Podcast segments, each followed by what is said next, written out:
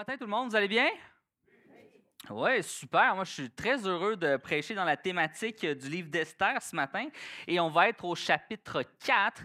Donc, si tu as ta Bible, tu peux ouvrir Esther chapitre 4. Mais comme d'habitude, les versets vont apparaître à l'écran. Et simplement pour vous remettre un petit peu en contexte de qu'est-ce qui se passe, pourquoi, si vous vous joignez à nous dans cette thématique-là, je vais vous mettre un petit peu au parfum. On est, les Juifs ont été en exil on l'a vu, bon, il arrive euh, un temps où le peuple juif va désobéir à Dieu de façon depuis trop longtemps, et Dieu va les envoyer en exil dans l'empire babylonien, ok, le fameux empire de Nebuchadnezzar.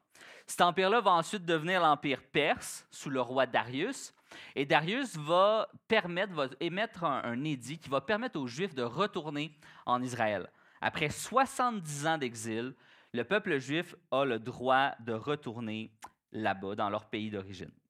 Mais ce qu'on voit dans le livre d'Esther, c'est en fait des Juifs qui ont décidé, ce pas des Juifs qui sont attachés là-bas, c'est des Juifs qui ont décidé de ne pas retourner en Israël. Parce que, bon, il faut le dire quand même, la capitale de l'Empire perse, Suse, c'est assez, euh, assez chic, mettons. On s'entend? Euh, il y a des richesses, c'est confortable. Et retourner en Israël, une terre, un pays qui a été abandonné pendant 70 ans, on le voit dans d'autres livres de la Bible, à quel point il y a besoin de reconstruction. Le temple est détruit, les murailles de la ville sont détruites. Donc, il y a des Juifs qui vont décider de rester à Suse parce que c'est juste plus confortable. Et là, on voit Esther, entre autres, qui est là. On voit Mardoché, on voit d'autres Juifs qui sont présents.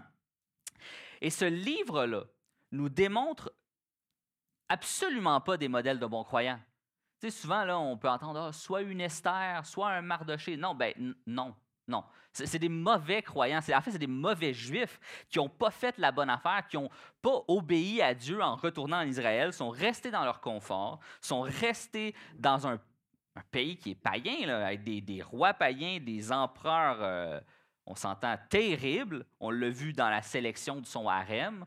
C'est un roi qui est terrible. C'est un roi qui se donne aux excès dans l'abus de toutes choses. Et eux, ils décident de rester là. Mais ce qu'on va voir, c'est que Dieu va démontrer que malgré la complète inaptitude de ses servants, la providence de Dieu, elle est suffisante pour accomplir son plan parfait. OK?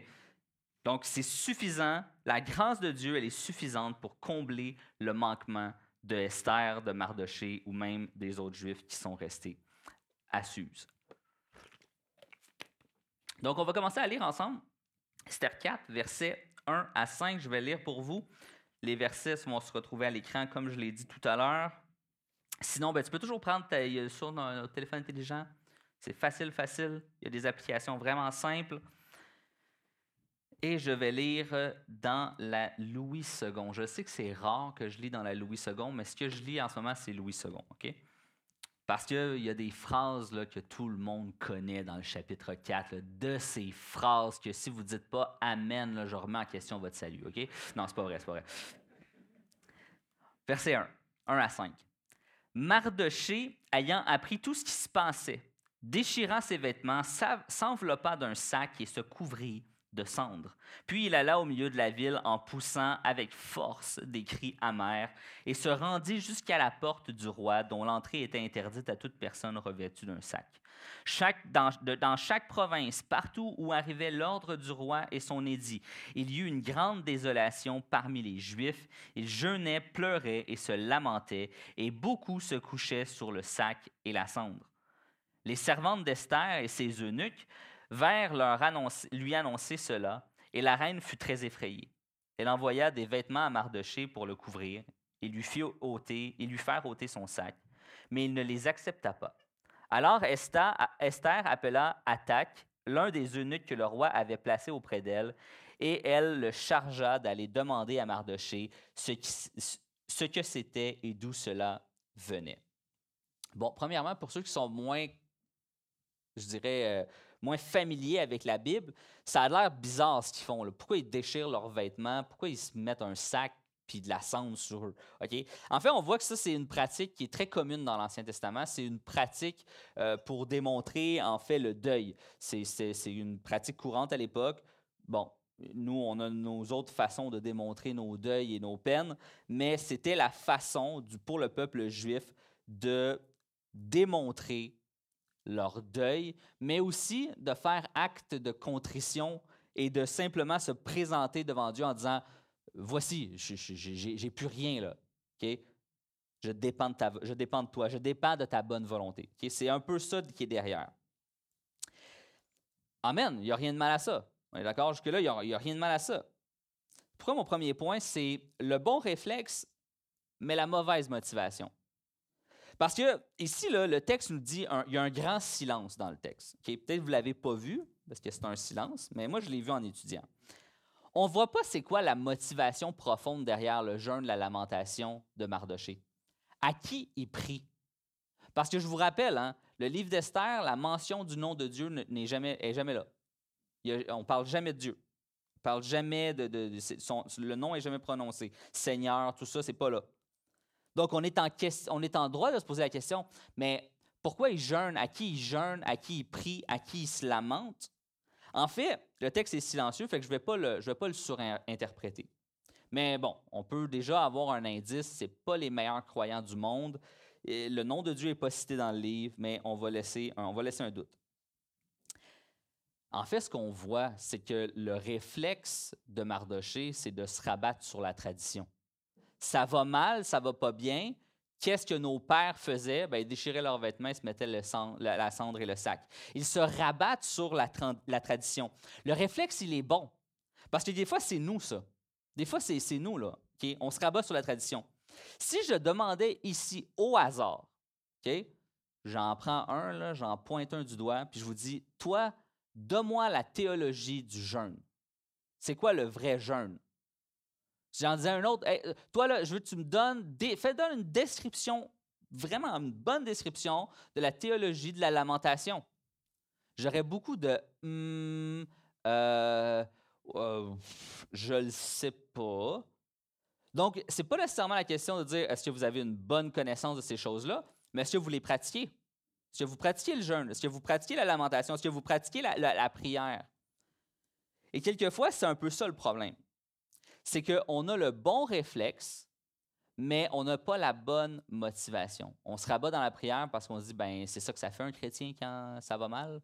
On prie. Mais c'est quoi le bon, la bonne motivation derrière la prière? C'est quoi la bonne motivation derrière la lamentation ici? Et je l'ai déjà dit, j'en ai déjà parlé, permettez-moi de me répéter, c'est crucial d'avoir des bons réflexes spirituels. L'autre fois, c'est une vidéo qui est assez populaire sur euh, les réseaux sociaux ou même sur YouTube et tout ça. Je suis sûr que vous l'avez probablement déjà vu, euh, même si, vous écoutez des chaînes de sport. Mais euh, la, scène est, la suivante. Il y a une journaliste puis il y a un joueur de baseball qui est là, puis ils sont assis comme assez élevés dans les gradins, puis les deux, ils parlent. Et ils sont dos au terrain. Puis à un moment donné, on voit derrière un, joueur qui frappe la balle, puis on entend juste le bruit. Et puis le, joueur de, baseball va juste, puis le terrain, il est en arrière, là. il va se reculer comme ça, puis il va faire ça de même, et il va attraper la balle. Il ne l'a jamais vu, c'est que du pur réflexe. Le pur réflexe de ce joueur-là, a évité une blessure très grave et très sérieuse à la dame. Je sais pas si vous avez déjà reçu une balle de baseball. Moi, oui, là. C'est pas plaisant, plaisant, OK? Puis, il était, frappé par des, euh, des atomes, OK? Fait qu'imagine, c'est quand il est frappé par un joueur professionnel, ça doit rentrer au poste, comme on dit au Québec. Et c'est son réflexe qui a, évité la blessure. Je l'ai dit plein de fois. Euh, il, y a, plein de gens ici, vous êtes, euh, il y a des gens qui fréquentent l'église Le Portail de, de, Terrebonne, vous êtes dans les forces armées. Puis je le sais, c'est quoi? Vous répétez un million de fois les mêmes exercices. Pourquoi? Parce que quand on arrive dans le feu de l'action, ben, il faut avoir les réflexes. Tu n'as pas, le temps, de penser, tu n'as pas le temps de réfléchir. Il faut que tu agisses. Ta vie est en danger. Et je l'ai déjà dit, c'est la même chose pour le croyant notre foi dans un monde comme celui-ci est souvent en danger, confronté à plein d'idéologies bizarres, plein d'idéologies anti-Dieu. Et ce qui nous sauve le plus souvent, c'est nos bons réflexes. Amen? nos bons réflexes. Puis des fois, je sais que la motivation derrière n'est pas tout le temps là. Hein. Des fois, la, motivation première, c'est qu'on veut sauver les fesses. Parce qu'on est tanné de vivre la souffrance, la douleur. Et moi, je veux vous ramener à simplement se poser la question, quelle est la vraie motivation derrière la lamentation, derrière le jeûne? Est-ce que c'est l'exaucement de vos souhaits ou c'est de se soumettre volontairement à la grâce et à la souveraineté de Dieu? Vous voyez qu'il y a une différence. Quand si je prie Dieu juste pour que je reçoive des bénédictions ou arrêter la souffrance, est-ce que je ne le traite pas un petit peu comme une machine à bonbons dans laquelle je mets le 25 sous de ma prière, le 25 sous de mon jeûne, le 25 sous de mon peu importe, en espérant recevoir la bénédiction? Alors que lorsqu'on se penche puis qu'on regarde dans les Écritures, le jeûne, la prière, la lamentation, c'est beaucoup plus des moyens qui disent Seigneur, je suis arrivé au bout, là. Je suis arrivé au bout. J'ai fait mes efforts, j'ai essayé, j'ai travaillé, mais je suis arrivé au bout, là. Je ne peux plus rien faire par moi-même. C'est ça la lamentation. C'est ça le vrai jeûne. C'est ça la vraie prière. C'est de se placer en dépendance totale à notre, notre Seigneur et notre Sauveur. Et c'est dur, ça. Je sais que c'est probablement encore plus dur pour tous les hommes de l'Assemblée. Parce que, tu sais, euh, on est appelé à être les, chefs de notre famille, on est appelé à être viril, on est appelé à manger les coups de la vie, à quand on tombe puis qu'on on, s'écorche un genou, qu'est-ce qu'on dit? C'est ce qu'on dit à nos petits gars? Parce que moi, je sais, je l'ai dit, là. Non, pleure pas, pleure pas. T'es un, es un garçon. Bon, OK. Là, je sais que je vais peut-être avoir des gens qui vont, venir me dire c'est pas correct, ça, Pasteur Jim. On est appelé à être les, leaders de notre famille. Amen?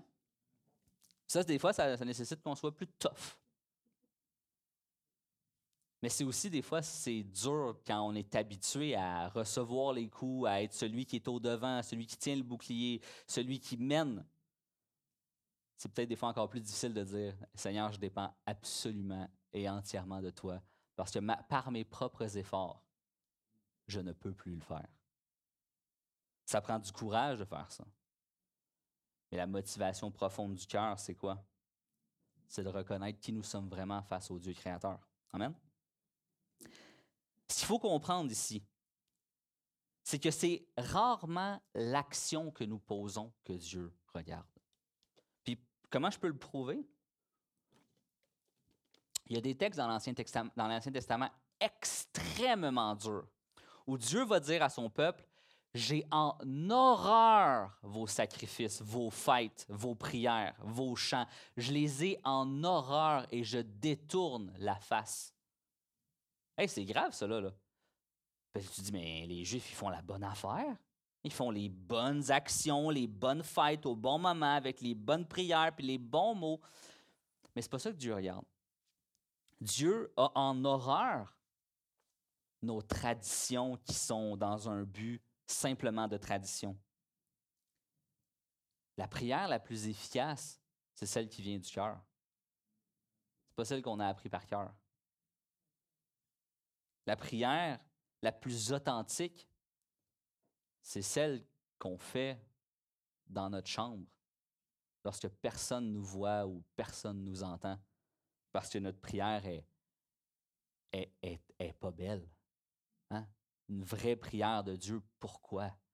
Pourquoi tu permets ça? Pourquoi, Seigneur? Ce genre de prière-là qu'on serait hésitant à faire en public. Parce que le Dieu qu'on sert voit déjà notre cœur anyway. Fait que pourquoi pas simplement être authentique avec lui? Amen? Et je, traite un dernier petit point là-dessus. Il faut comprendre que justement, si ce n'est pas l'action et que c'est la motivation derrière l'action qui donne cette puissance-là, qui fait que Dieu écoute, qui fait que Dieu se penche, qui fait que Dieu répond, Ici, n'importe qui peut prier pour n'importe qui. On est d'accord avec ça? Amen? On est d'accord? Pourtant, j'ai encore beaucoup de gens qui viennent me voir moi. Puis c'est pas que je veux pas prier pour vous, là. Mais je veux juste défaire un peu le mythe.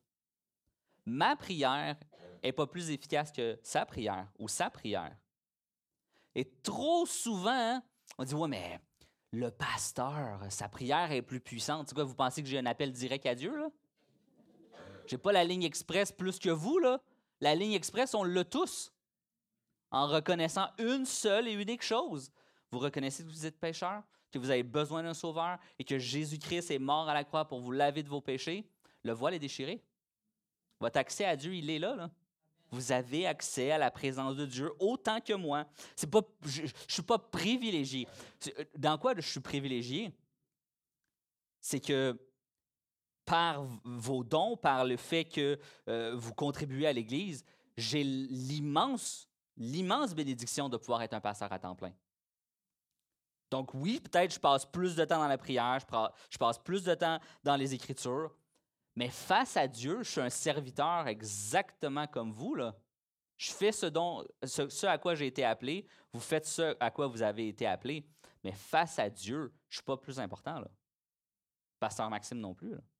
Nouvellement, euh, Pasteur Edlin non plus. Vous pouvez aller le voir pour qu'il prie pour vous. Mais sa prière, ma prière, la prière de Pasteur Max, n'est pas plus puissante ni efficace que la prière authentique de votre frère et de votre sœur à côté de vous. Amen? Donc, vous pouvez quand même venir me voir si vous avez besoin de prière. C'est pas ça que je dis, là, OK? Je veux juste, défaire ce mythe-là que la, la prière du pasteur, elle est supérieure à. Elle n'est pas supérieure, elle est pareille, dans le sens où ce qui est important, c'est la motivation du cœur. Amen? Continuons ensemble. Attaque se rendit, on va être au verset 6 à 11. Attaque se rendit vers Mardoché sur la place de la ville, devant la porte du roi. Et Mardoché lui raconta tout ce qui lui était arrivé et lui indiqua la somme d'argent qu'Aman avait promis de livrer au trésor du roi en retour du massacre des Juifs.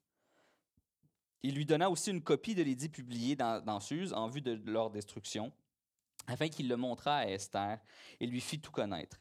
Et il ordonna qu'Esther se rendît chez le roi pour lui demander grâce et l'implorer en faveur de son peuple. Attaque vint rapporter à Esther les paroles de Mardoché. Esther chargea Attaque d'aller dire à Mardoché. Là, on voit qu'il y a du jeu du téléphone. C'est un, tu vas dire à l'autre.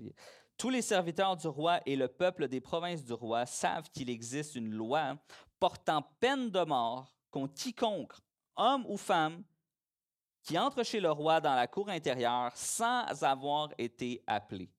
Celui-là seul a la vie sauve à qui le roi tend le sceptre d'or. Et moi, je n'ai point été appelé auprès du roi depuis 30 jours. Deuxièmement, mon deuxième point, c'est la peur, l'excuse et le compromis. Ici, on a un, Mardoché qui apporte une mauvaise nouvelle. Il apporte une vraie mauvaise nouvelle où euh, Esther n'est pas au courant de ce qui se passe. Là. Il dit tous les Juifs vont être massacrés.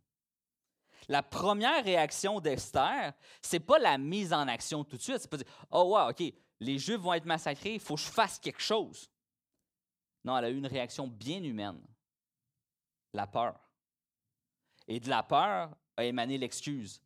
Eh, elle a peur, puis après ça, elle se dit ben Je ne peux pas aller chez le roi.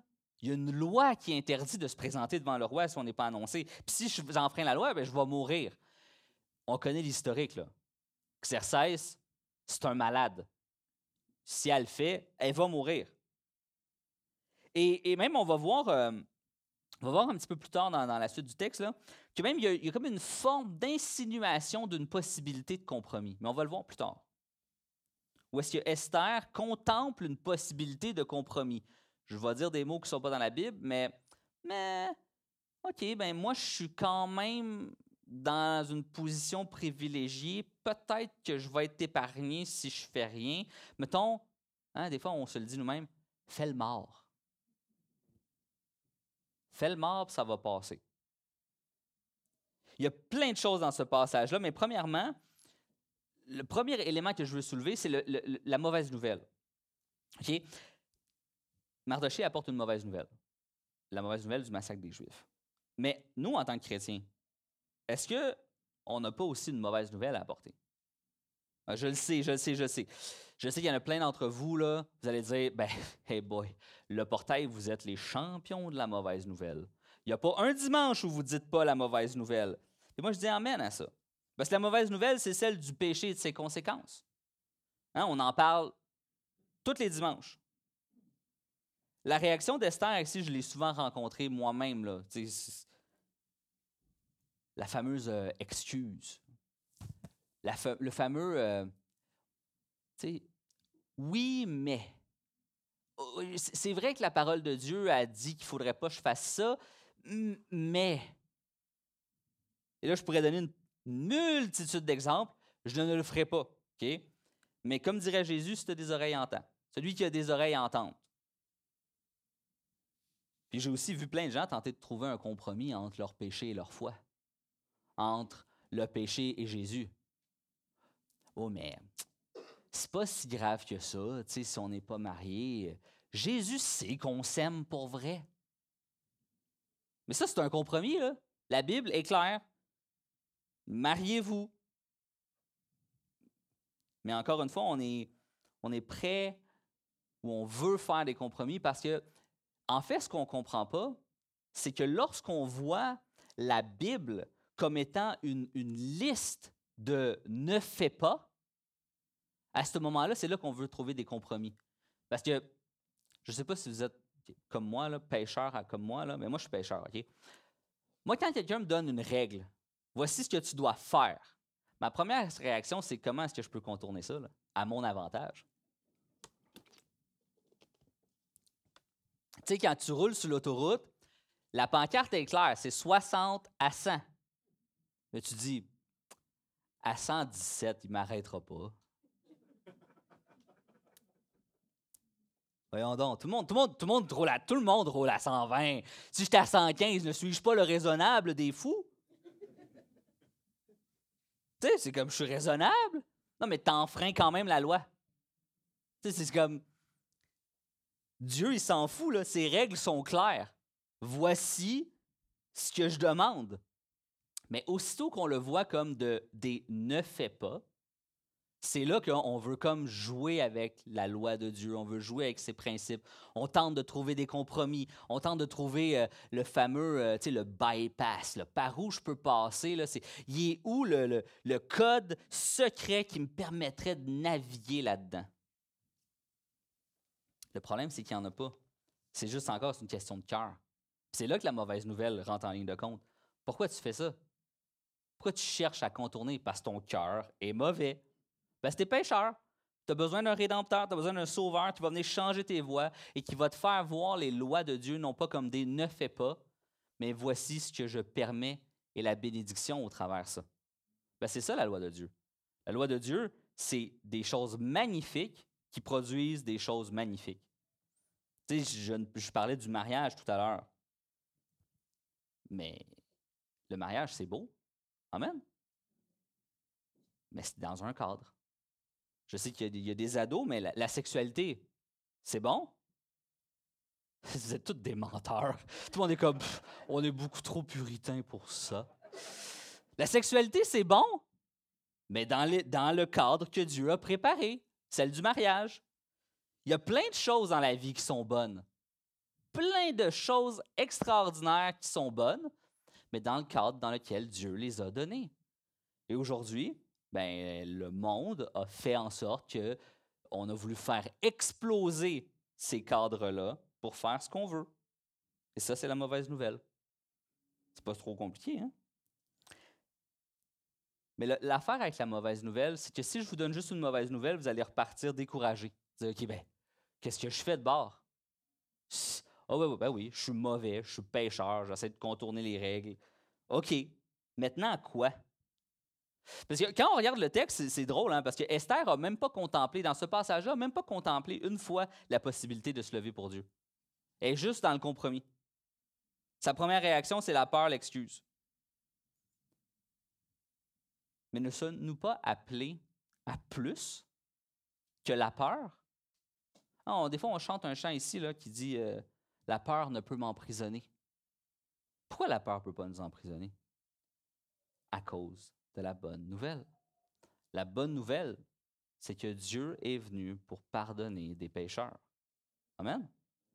Il est venu pour pardonner nos offenses, venir laver nos péchés, nous donner cet accès privilégié au Père en brisant ce voile-là qui avait cette séparation. Notre péché nous a séparés de la présence de Dieu. Et le sacrifice de Jésus, la grâce qu'il nous a fait, est venu nous réconcilier. Et c'est ça la bonne nouvelle. C'est ça la bonne nouvelle. Dans un monde sans repère, on peut maintenant dire il y a un vrai repère. Dans un monde qui tente de déconstruire, on peut dire non, ben, nous, on connaît le Dieu qui a tout construit. Dans un monde où tout est possible, tu peux faire ce que tu veux, tu peux être qui tu veux, mais s'ensuit des, des fractures et des pertes immenses. Dieu dit, je, vous, je, vais vous faire un. Hein, je, vais, je vais vous rendre, je vais vous redonner la vraie image que vous devriez avoir. Parce que finalement, sans Jésus, on est tous brisés. C'est ça que le péché fait. Le péché vient nous casser, vient nous briser. Et Dieu, lui, vient nous réparer. Il vient patcher les brèches. Et malheureusement, trop de fois, nous ne prêchons que la bonne nouvelle.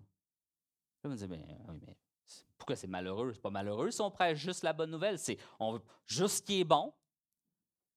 Mais je vous poserai comme une question. Si j'arrive ici, là, puis j'ai une injection, là, puis je dis, hey, injecte-toi ça. Ils vont dire, mais t'es malade. non, mais vas-y. Injecte-toi ça, je te dis, c'est bon pour la santé, ça va sauver ta vie. Vas me dire, mais t'es. non. Mais non, je ne vais pas m'injecter de quoi que je ne sais pas, avec une aiguille que je fais, je ne sais pas quoi avec. Non. Mais si je te dis, par exemple, tu as été infecté par un poison mortel, tu vas mourir dans 45 secondes, voici le remède, qu'est-ce que tu vas faire? Vas dire, vas-y, pique-moi.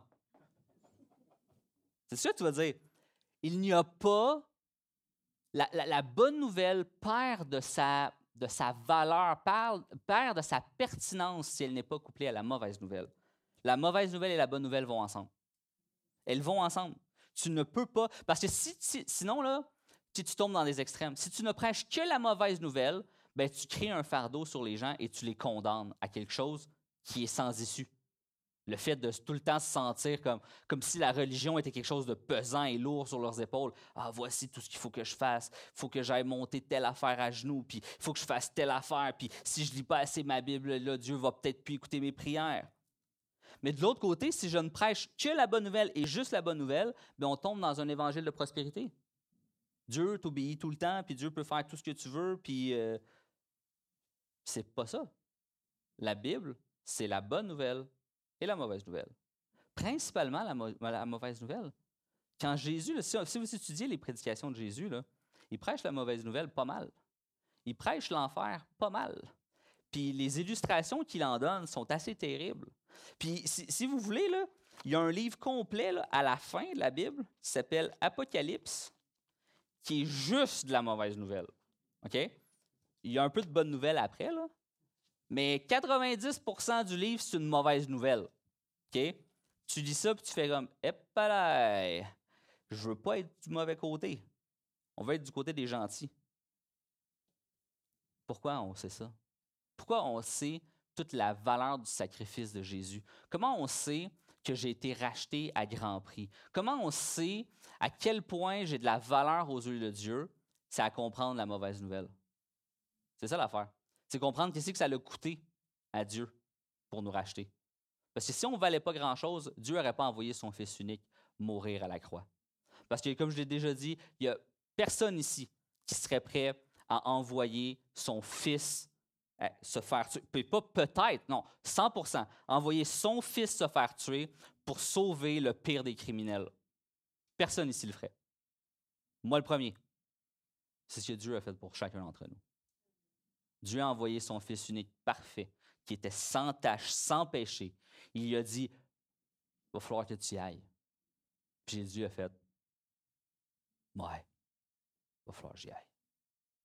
Puis il est allé. Pas parce qu'on était bon et saint, parce qu'on était sale et pécheur et criminel devant Dieu. Puis la seule façon de pouvoir nous sauver était pour Jésus-Christ de mourir à la croix. C'est ce qu'il a fait. C'est ce qu'il a fait. C'est ce qui fait qu'aujourd'hui, on est là. C'est ce qui fait qu'aujourd'hui, on peut louer son Saint-Nom, qu'on peut prier, mais surtout qu'on peut avoir l'assurance que notre âme a été sauvée pour la vie éternelle. Amen. Je continue.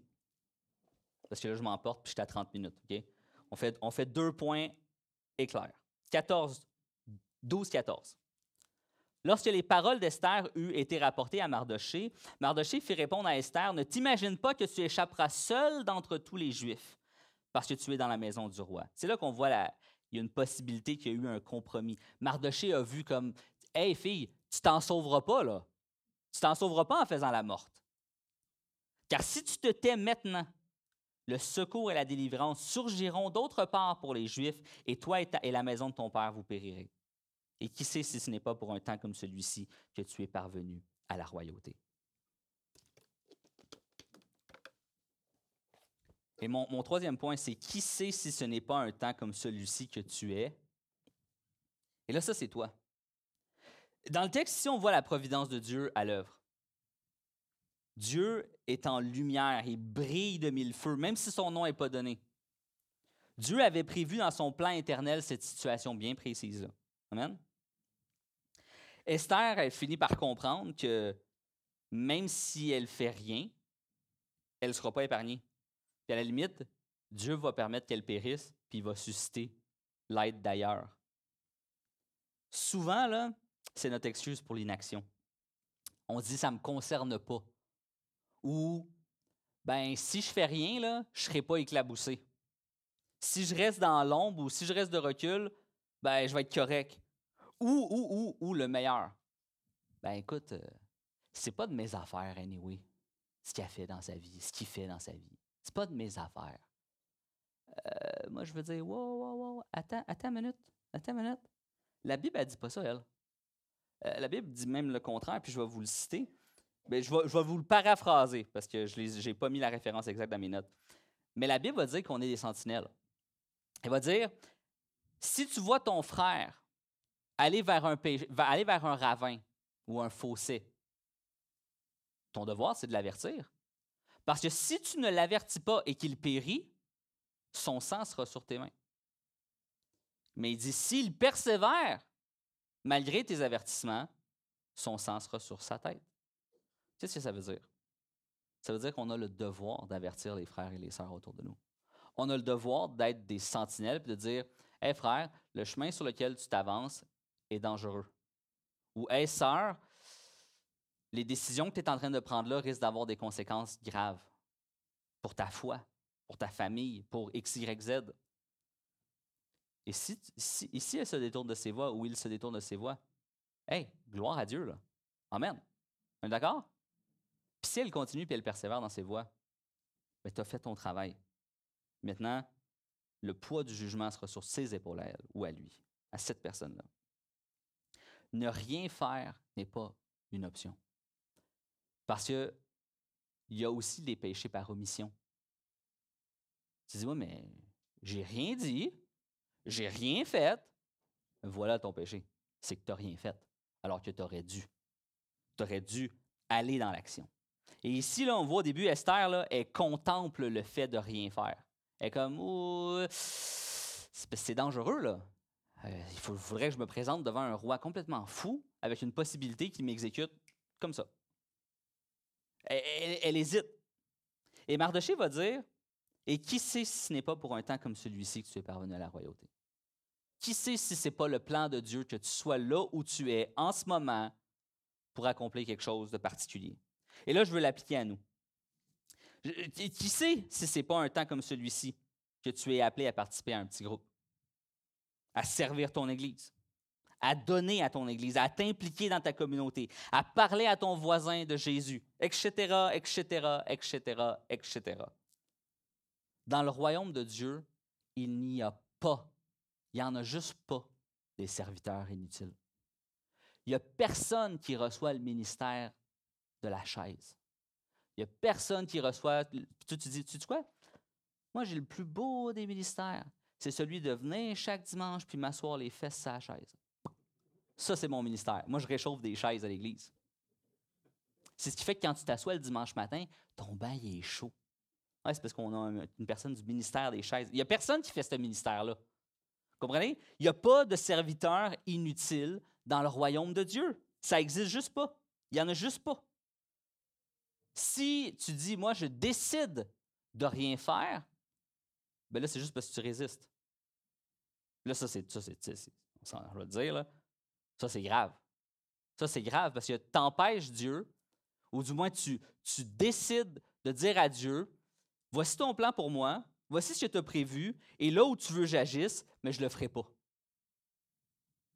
Moi, je ne voudrais pas être cette personne-là qui dit à Dieu, tu sais quoi, tu avais un plan parfait pour moi, puis il était super bon, puis tout, mais euh, je m'en fous, je veux faire ce que je veux. Il n'y a pas aucun serviteur inutile dans le royaume de Dieu. Ose te mettre en péril. Ose faire quelque chose que tu ne feras, que tu n'aurais jamais fait.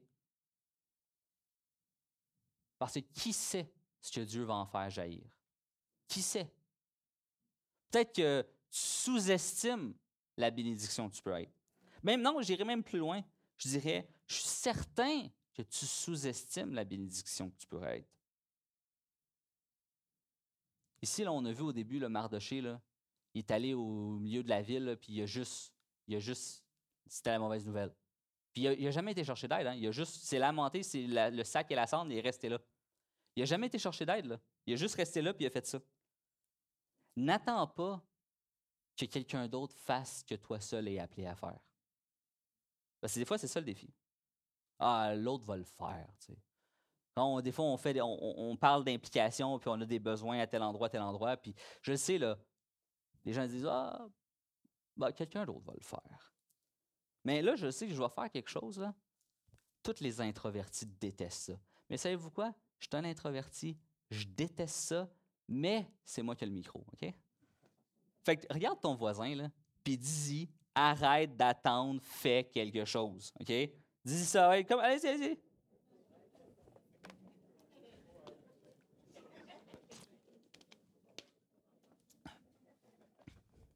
je sais que toutes les. Ça, c'est le moment que tous les extravertis capotent. oh, ouais, je peux parler à mon voisin pendant la prêche. Puis tous les introvertis sont comme Ah, Jésus revient. Je termine avec mon dernier point, puis je vais inviter les musiciens à venir me rejoindre. 15-17. Esther envoya dire à Mardoché Va, rassemble tous les Juifs qui se trouvent à Suse et jeûnez pour moi, sans manger ni boire pendant trois jours, ni la nuit, ni le jour. Moi aussi je jeûnerai, de même avec mes servantes. Puis j'entrerai chez le roi, malgré la loi, et si je dois périr, je périrai. Mardoché s'en alla et fit tout ce qu'Esther lui avait ordonné. Et quatrièmement, mon dernier point, si je dois périr, je périrai. Ici, on voit l'action de Dieu en premier plan. Alors que dans le, juste avant, on a vu que tranquillement, Dieu faisait une œuvre. Hein. Dieu il a, comme brillé de mille feux. Mais ici, il y a vraiment comme un changement radical. Alors que Esther était comme Ah, je suis pas sûr, je. Cette fameuse phrase est Qui sait si ce n'est pas pour un temps comme celui-ci que tu es parvenu à la royauté Elle a compris que, wow, OK, attends Dieu peut se servir de moi au travers de cette circonstance-là. Avant, elle avait peur, elle avait des excuses, elle contemplait le compromis. Et ça s'est changé dans son cœur si je dois périr, je périrai. Vous savez, si vous avez eu des enfants, je ne sais pas, moi, c'est arrivé, j'avais trois gars, OK? Mais ben, j'ai trois gars. J'avais. J'ai trois gars, OK? Puis trois gars, là, c'est. Euh, des fois, c'est brutal, OK? Tu sais, c'est les garçons, ça, ça joue rough.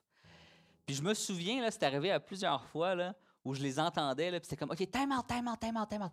Là, c'est juste pour le fun. OK, mais avant, c'était pourquoi? Parce que c'est des petits gars. Avant, c'était pour gagner. Avant, ils jouaient pour gagner. Il n'y avait pas de possibilité de perdre. Il n'y avait pas de possibilité d'échec.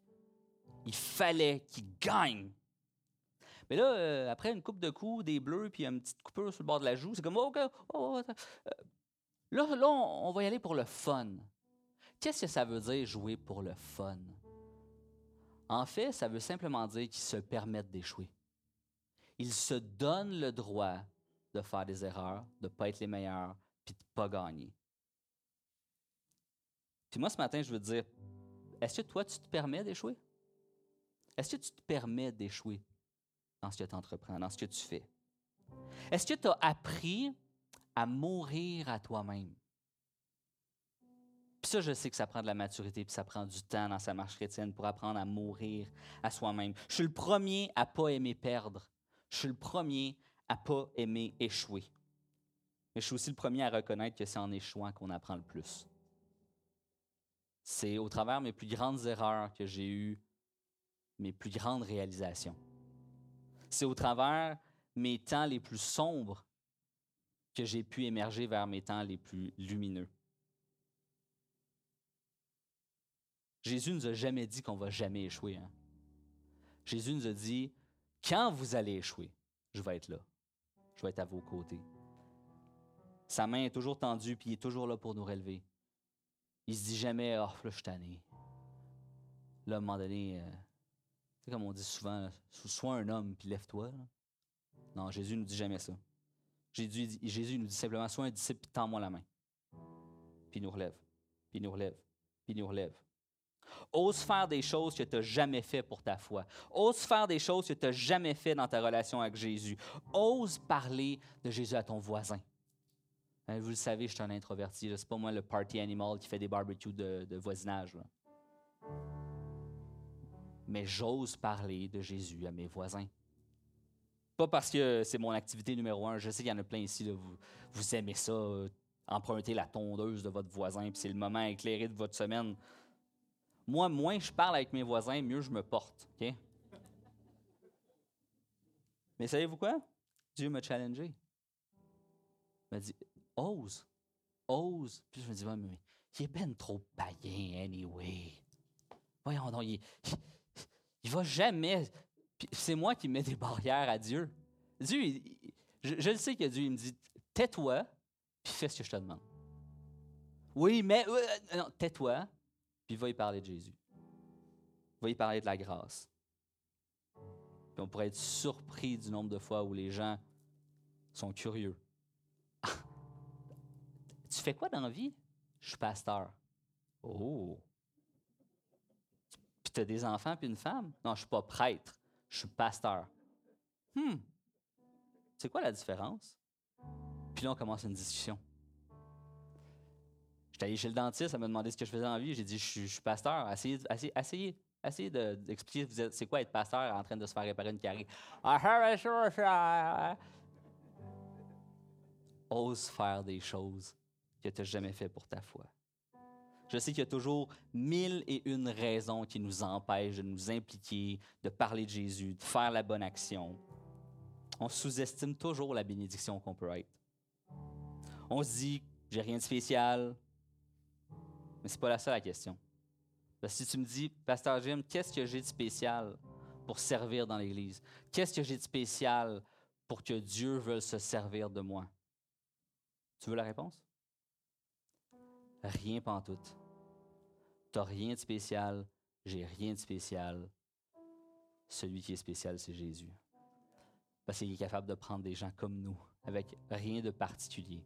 Il y en a mille et une personnes qui peuvent me remplacer mais il a décidé de choisir de prendre des gens ordinaires, tels que vous, tels que moi, pour faire des choses extraordinaires.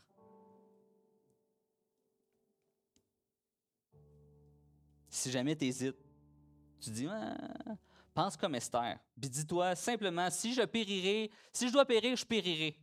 Bon, écoute, je te garantis qu'il n'y a aucune implication à l'Église qui va te tuer. OK? Bon, peut-être les enfants, mais ça, c'est une autre affaire. Mais non, c'est une blague, c'est une blague. C'est une blague. Je termine avec ça. Parfois, il faut oser faire des choses qu'on n'a jamais fait. Parfois, il faut faire confiance que Dieu, dans sa providence, va faire émerger quelque chose là où je pensais que c'était sec, là où je pensais que jamais rien n'allait pousser. Il faut que j'apprenne à faire confiance que Dieu nous forme, nous équipe pour sa mission. Ce n'est pas ma mission. Ce n'est pas la mission de l'Église Le Portail. C'est la mission de Dieu. Il va nous dire en Matthieu 28, Allez et faites de toutes les nations des disciples. Allez et faites de toutes les nations des disciples. Ça ne s'adressait pas juste aux douze, ça s'adressait pas juste à, aux pasteurs d'église, ça s'adresse à chacun d'entre nous. Élevons-nous ensemble.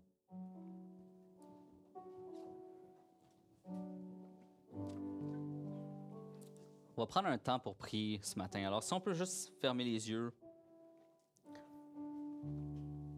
Et j'aimerais que chaque personne individuellement, vous puissiez simplement avoir cette prière. Dieu, montre-moi. Dieu, montre-moi là où tu veux que j'aille. Dieu, remplit mon cœur de courage pour faire, oser faire ce que je n'aurais jamais pensé faire. Par éternel, on, se présente devant toi, Seigneur, avec euh, beaucoup d'humilité. Parce qu'on sait, Seigneur Dieu, que on est ordinaire. Et que c'est toi qui nous équipe, qui nous forme, qui nous encourage, qui nous exhorte à aller de l'avant. Je te prie que tu puisses mettre nos craintes, nos peurs, nos excuses de côté, Seigneur. Que tu puisses nous fortifier afin qu'on puisse vraiment accomplir ce que tu nous as demandé de faire. Celui de faire des disciples. Celui de servir ton Église. Père, on se présente devant toi, Seigneur, avec euh, l'humilité, mais la foi.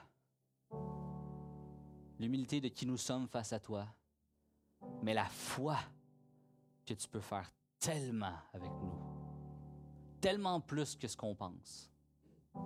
Toi qui es le potier, le créateur ultime, fais une œuvre en chacun de nous, Seigneur. Attire à toi ceux qui doivent être attirés. Transforme les cœurs. Restaure-nous afin qu'on puisse vraiment faire ce pourquoi tu nous as mis sur cette terre. Alors c'est dans le précieux nom de Jésus qu'on a tous prié ensemble. Amen. Et Amen. Allons louer. Allons louer le nom de Jésus ensemble.